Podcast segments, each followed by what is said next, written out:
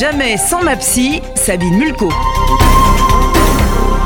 Comment tirer profit du changement d'horaire Ce soir, cinquième jour, où la nuit tombe à 17h32. Le changement d'horaire, c'est le moment de modifier certaines routines, certains rituels, pour éviter le possible coup de blues hivernal. Tout d'abord, on essaie de se remémorer l'hiver dernier, et on réfléchit à ce qu'on pourrait changer pour mieux vivre les prémices de l'hiver. 17h32, il fait nuit, et le manque d'exposition à la lumière peut induire chez certains d'entre nous un état dépressif, s'exposer le plus souvent à la lumière du matin. Et s'il n'y en a pas, la luminothérapie peut être un palliatif très intéressant.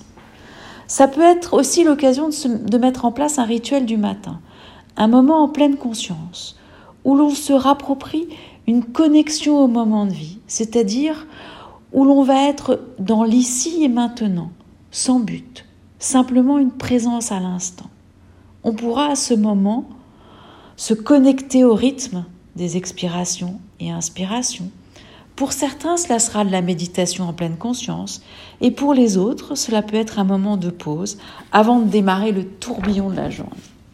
Ce moment de calme sera l'opportunité pour commencer à se connecter à ce qui arrive comme si le temps s'arrêtait.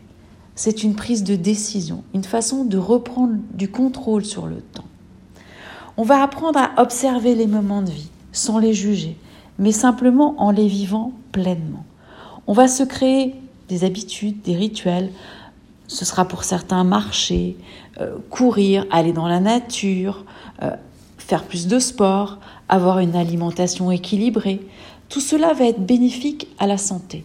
Santé mentale, santé physique, nous sommes une globalité.